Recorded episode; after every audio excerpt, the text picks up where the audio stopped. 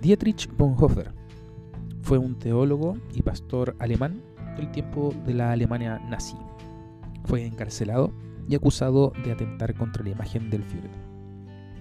Durante el encierro fue que escribió el libro El costo del discipulado, mientras era apresado y torturado por instar a permanecer fieles a Dios antes que al líder político temible de la época. Mientras escribía, se dio cuenta lo que había costado ser fiel a la verdad y lo fácil y cómodo de callar en medio de esa situación.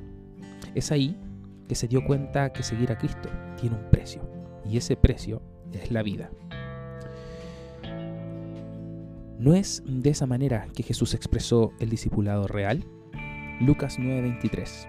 Y decía a todos, si alguno quiere venir en pos de mí, niéguese a sí mismo, tome su cruz cada día y sígame.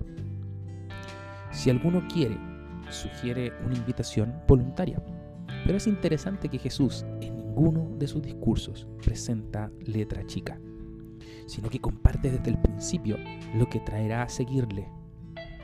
Negación a sí mismo y una cruz diaria. Uf, qué invitación. Primero, a que tus deseos personales queden postergados.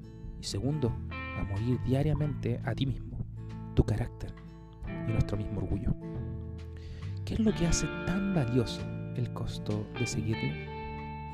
No hay nada como estar con el Padre eternamente y gustar la salvación que Él nos entrega. Te invito a seguirle, pero sin letra chica.